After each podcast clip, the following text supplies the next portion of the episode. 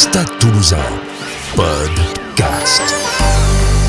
J'ai été l'enfant gâté du Stade Toulousain parce que je peux vous dire, j'aurais fait la moitié des choses que j'ai pu faire au Stade Toulousain dans un autre club. Je crois qu'ils m'auraient viré euh, sans sommation. Le podcast de la culture rouge et noire.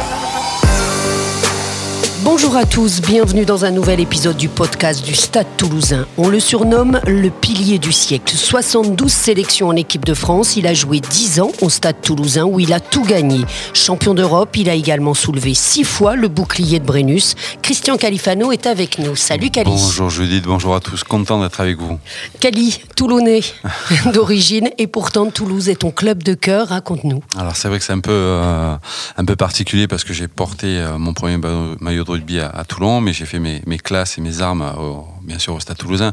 Bien sûr, beaucoup de souvenirs parce que c'est un club qui, qui reste à part et puis euh, avec qui j'ai tout connu. Hein. C'est-à-dire que j'ai eu la chance d'être champion de France, champion d'Europe et puis, euh, et puis j'ai eu la chance d'être dans une très très belle génération. Qu'est-ce que ça représentait le Stade Toulousain pour toi? Ben, À l'époque, quand ils m'ont contacté, pour moi c'était le Milan AC. Hein. Il n'y avait pas meilleure équipe au monde et, puis euh, j'ai pas hésité une seule seconde pour rejoindre cette équipe-là. Alors la première année, ça a été un peu compliqué euh, parce que j'ai eu des problèmes de licence, mais la seconde année, voilà, on est rentré dans le vif du sujet et puis j'ai eu la chance de connaître un très bon manager, Guy Noves, bon, qui doit garder des bons souvenirs de moi, je pense aussi, mais, euh, mais en tout cas, voilà, ça a été encore une fois une très belle aventure parce que c'est une nouvelle génération. Il y avait déjà des Mylène Tamac, des Christophe Delo, Albert Sigagna, Didier Lacroix, qui est aujourd'hui le président du Stade toulousain, Hugues Murin, Franck Bello. je ne vais pas tous les citer, mais, mais c'était bien parce qu'au départ, c'était pas gagné. Et puis, euh, au fil du temps, on a commencé à se construire, à, faire des choses beaucoup plus positives. Et puis, euh, par la suite, tout le monde connaît un peu le chemin de cette génération 90. Tu avais un modèle dans cette équipe? Un modèle. Mais bien sûr que j'avais un modèle. J'attendais que tu me poses la question. Le, mon modèle, c'était Claude Portolan parce qu'il m'avait vraiment pris sous son aile. Au départ, il faut savoir que moi, je n'étais pas voilà, un grand joueur de ballon et je crois que le fait d'avoir côtoyé des, des, joueurs exceptionnels comme, euh, comme voilà, Albert euh, Sigagna, Christophe Delo et bien d'autres. Voilà, et Claude m'a dit, écoute, aujourd'hui, tu sais, tu es dans un club qui aime euh, ce jeu de mouvement, tu sais, avec cette fameuse phrase jeu de main, jeu de Toulousain. Il faut que tu sors un peu de ce registre un peu combat, euh, venir un peu déblayer un peu à l'ancienne, être un peu rugueux, mais sortir sur un, un attrait beaucoup plus, euh, voilà, plus sympa, avec notamment sur le secteur offensif. Et puis, n'aie pas peur, joue, prends le ballon, amuse-toi. Bon, c'est vrai qu'à un moment, j'ai eu peur de prendre la place de Christophe Delo, mais, euh, mais plus sérieusement, non. Je trouve que ça a été de, de, magnifiques rencontres. et puis, et puis c'est toujours pareil, quand tu gagnes des titres, on gagne tellement des liens. Preuve en est, il y a quelques temps, j'ai rencontré Stéphane Augier dans, dans, dans un dans un aéroport et puis on a parlé deux, deux minutes, on raconté un peu nos vies et puis de suite après c'est reparti sur les mêmes conneries qu'on faisait à l'époque et puis c'est toujours ça quoi, l'ADN de, de, ce stade toulousain. Tu as été entraîné donc par Guy Novest, tu évoqué un tes 10 ans, il t'a marqué? Oui, Guy, bien sûr, qu'il nous a marqué à tous, quoi, hein, au sens propre, au sens figuré, mais c'est vrai qu'il nous a aussi pardonné beaucoup de choses. Moi, je sais que j'étais un peu le troublion de cette équipe. J'amenais bien sûr la bonne humeur, alors j'essaie d'amener du, comme je dis, sur le terrain aussi, mais euh, mais chacun avait sa particularité, c'est-à-dire qu'on avait un Patrick Soula qui était très très sympa avec les arbitres, je m'en souviens. Il y avait Claude Portolan qui avait tendance un peu à massacrer ses adversaires, et puis et puis tout ça faisait qu'on était vraiment une belle famille, une belle famille parce que c'est toujours pareil, on a eu des bons et mauvais moments, et les mauvais moments, on s'est construit aussi avec ça. Et puis, et puis, comme je dis, moi, je crois que j'étais, je le dis maintenant ouvertement, j'ai rien à cacher, j'ai un, je pense, euh, j'ai été l'enfant gâté du Stade Toulousain parce que je peux vous dire, j'aurais fait la moitié des choses que j'ai pu faire au Stade Toulousain dans un autre club. Je crois qu'ils m'auraient viré euh, sans sommation. Mais, mais c'était bien parce que c'était un, mélange de tout. Il y avait des, fortes personnalités, il y avait des, caractériels, il y avait des, gens un peu, voilà. Et tout ce mélange faisait que ça, ça, donnait un, super groupe. C'est vrai que dans, dans, ces podcasts, on a, on a interviewé beaucoup d'anciens hein, du club, bien évidemment. Maintenant au pire. Et, justement, tu étais le bout en train du, du vestiaire. Toutes les anecdotes te concerne quand même. Est-ce que, est-ce que tu, as, tu en as une plus particulière qui te revient, bah, qui te revient? bah, Moi, j'en ai deux. La première, celle qui a fait le tour du monde, je pense, c'est celle où j'ai attaché euh, le, chien de Robert Martin euh, sur un skateboard et que je l'ai fait passer à travers le vestiaire en pleine séance vidéo euh, de Guy Noves. Ça a marqué les esprits, ça nous a fait beaucoup rire, peut-être un peu moins à Guy, mais voilà, c'était un peu ce qu'on vivait aussi à l'instant, c'est-à-dire qu'on était tellement dans une euphorie, dans, dans une réussite, parce qu'on qu'on pouvait se permettre beaucoup de choses. Et comme je dis, c'est bien qu'il y ait de temps en temps dans un vestiaire un troublion, un gars qui sort un peu de, des sentiers battus et qui apporte voilà, sa bonne humeur, sa bonhomie. Après, moi, j'ai une anecdote qui restera magnifique. Euh, on va jouer un match de Coupe d'Europe en Italie et sur les 5-10 dernières minutes, Serge le fait sortir, euh, je sais plus si c'était Jean-Louis Jordana ou Franck Tourner, et il me demande de passer à droite. Et puis là, je, je prends pas le dessus sur mon adversaire. Il faut savoir qu'à l'époque, j'étais un peu maniaco-dépressif et je supportais pas ce genre de, de, truc. Et puis en rentrant au vestiaire, il me prend une colère énorme. Je prends mon blazer, chemise, euh, pantalon et je le déchire. Je déchire. Mais de colère, je le déchire. Et puis là, je m'assois et puis là, je comprends ma connerie. Et puis là, en rentrant, il y a Hugues Murin qui passe et qui voit le, le blazer, le pantalon, la chemise déchirée. Il dit Putain, mais qui c'est le con qui a fait ça? Alors tout le monde dit Ouais, c'est Kali, il a craqué, euh, ça y est. Et puis il s'assoit. Et puis là, il comprend qu'il se passe un truc parce qu'en fait, je me suis trompé vêtements, c'était les siens. Donc autant vous dire que j'ai failli me faire massacrer par Hugues Murin. Mais ce qui était rigolo, c'est qu'on s'est retrouvés bien sûr à la réception tous magnifiquement bien habillés en costard cravate. Il y en avait qu'un con qui était en, jogging, c'était Hugues Murin. Alors il faut savoir qu'en plus Hugues a poussé de longues années derrière moi. Donc il a fallu refaire un gros travail de ça en disant Hugues, tu sais, je m'excuse, j'ai pas fait exprès parce que sinon je pense que j'aurais pu avancer en mêlée. Et je pense, tiens, j'en profite aussi que, comme je disais, on le citait tout à l'heure, euh, Claude Portolan m'a énormément aidé dans ma carrière, même si, pareil, des joueurs étaient importants pour moi. Mais Hugues, Murin en, a fait partie parce que parce que c'était un mec voilà un besogneux un mec qui était qui aimait un peu les tâches obscures. Parce que bon c'était pas facile pour moi hein. j'avais bon Claude Portolan euh, Patrick Soula moi à gauche et puis on avait euh, voilà des, des, grands deuxième lignes bon comme euh, Franck Bello on a eu Jean-Marie Cadieux Hugues Murin. Parce qu'il faut le savoir moi j'ai vécu quelques années avec un troisième ligne officialisé qui était Didier Lacroix donc c'était pas assez facile pour moi. Je l'embrasse. Je pense qu'il va l'écouter je pense que je serai appelé dans la foulée. Mais mais encore une fois voilà. C'était c'était un groupe extraordinaire. Moi j'ai tellement d'images, tellement de souvenirs que, que jusqu'au bout de ma vie, j'en Et dans les trois quarts ah, Dans les trois quarts, il y en avait. Euh, alors, dans les trois quarts, on a eu. Bien sûr, de belles découvertes, hein, euh, ceux qui étaient en place. Bien sûr, Christophe Delot, qui était le papa de, ce groupe, hein, moi, je me rappelle. on a le droit d'encore une deuxième anecdote. Oh. Troisième anecdote, je vous racontais, on joue contre Agen. Et puis, euh, non, c'était contre, contre Biarritz, ou non, contre Dax, pardon, contre Dax à l'époque, et où il y avait Olivier Roumat, et il y avait pas mal de bons joueurs. Et euh, il y avait Rodriguez, Lolo Rodriguez, qui était quand même un sacré client, et qui nous faisait de tout pendant le match. Et là, on se retrouve dans les, poteaux parce qu'on prend une pénalité, et Christophe nous insulte, il dit mais vous n'avez pas honte, il va vous faire de tout et tout. Il dit bah c'est moi qui m'en occupe. Et sur le coup d'envoi, Lolo récupère le ballon, il va sur Christophe Delors, là Christophe il lui fout une cartouche. Et là je peux te dire que tu vois la, dégaine de Christophe, tu sais, il avait tellement des mollets forts qu'il n'avait pas à tenir les chaussettes et tout, mais on avait un respect sans bande pour lui parce que c'était, même aujourd'hui, moi quand je le croise, c'est, même d'en parler maintenant, j'ai des frissons parce que je crois que si on a eu la chance d'être champion pas mal de fois, on, lui doit beaucoup et puis, euh, puis voilà. Après, c'est sûr que ça a été euh, une génération pétri de talent parce qu'on a eu bien sûr David Berthier, on a eu Emile Tamek, on a eu des bons dieux, on a eu des, Michel Marfin, des Stéphane Ougier, des... Voilà, je vais pas tous citer, peut-être je, je, vais en louper, mais, mais après ça a été l'éclosion de certains.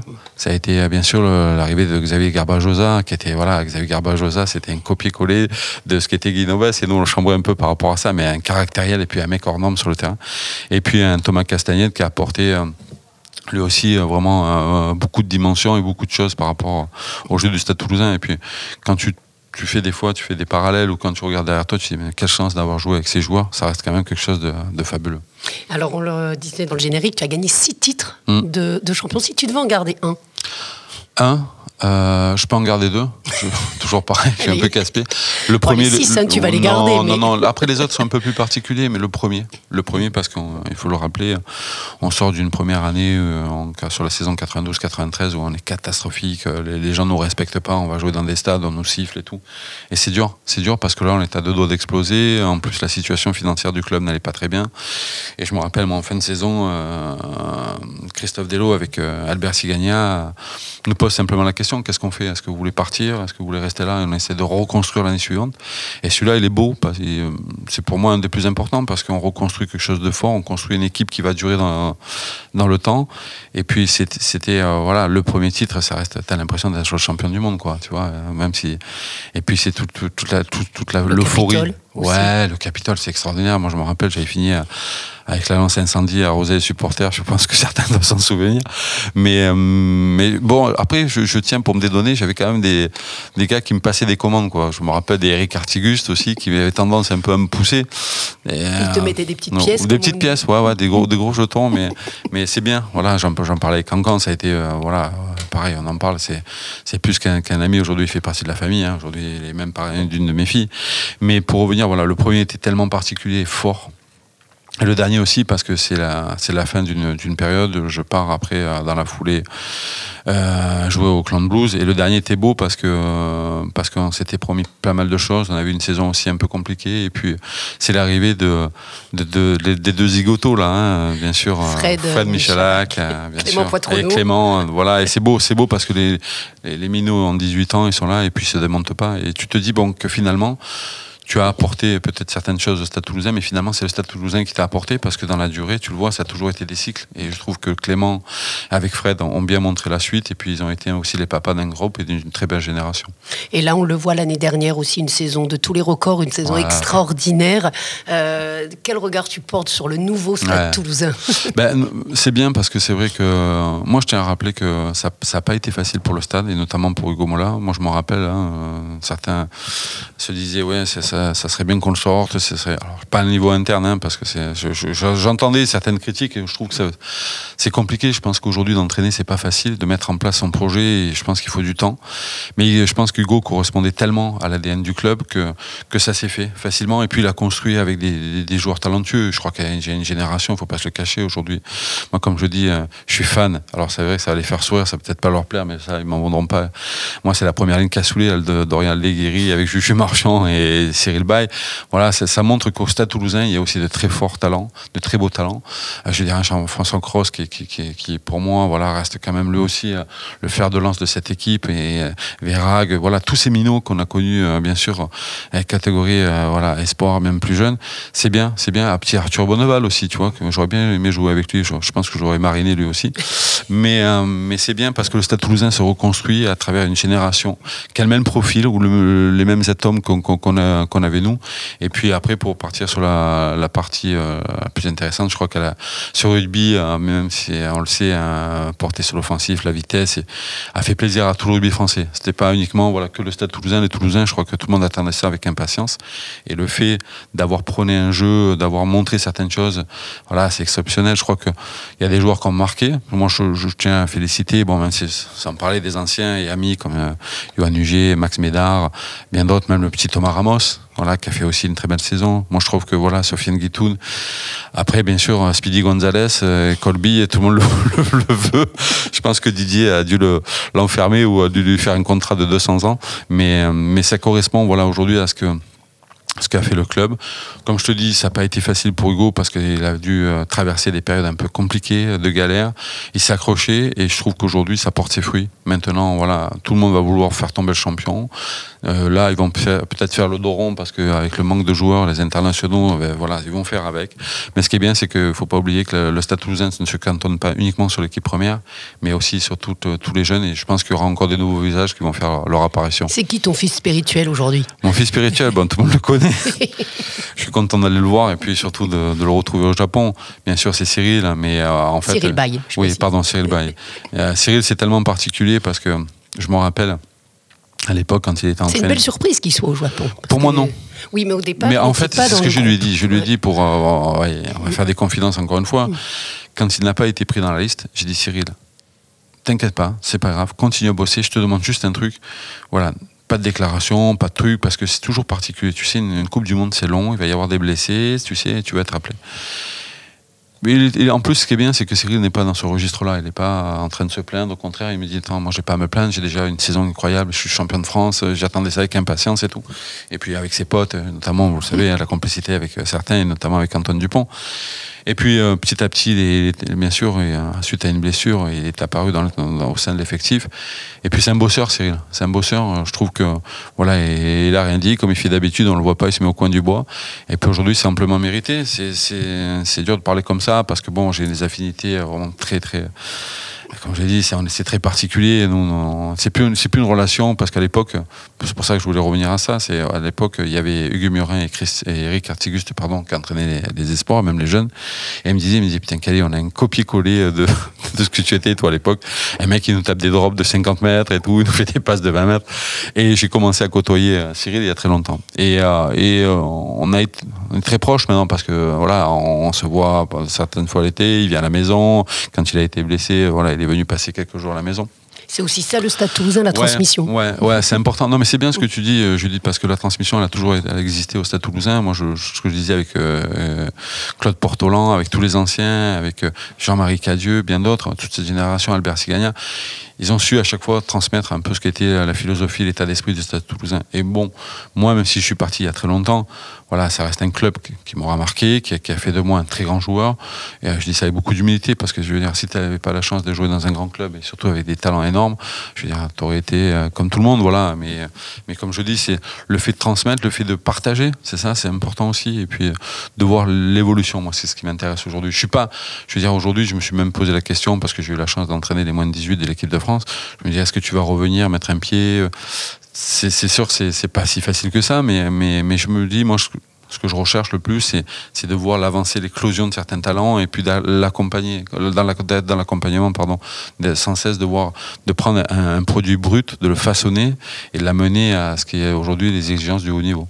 Alors aujourd'hui, tu es consultant à Eurosport. Là, mm. tu vas partir comme consultant pour euh, TF1 pour la Coupe mm. du Monde au Japon. Il y a neuf Toulousains hein, dans le groupe, ce qui est beau quand même. Un message pour les Bleus? Un message pour les Bleus profiter, profiter. Euh, alors toujours pareil, tu auras toujours des mots simples en disant donner, euh, donner le maximum. Mais en tout cas, c'est encore une fois la même chose. C'est comment tu crées un état d'esprit, comment tu as envie de vivre euh, cet événement. Parce que c'est jamais facile. Hein. Moi, j'ai connu deux Coupes du Monde, 95 et 99. 95 nous laisse un goût amer. 99, c'est un exploit, mais bon, tout le monde le sait. Sur un magnifique coup de pastèque, je sors avant.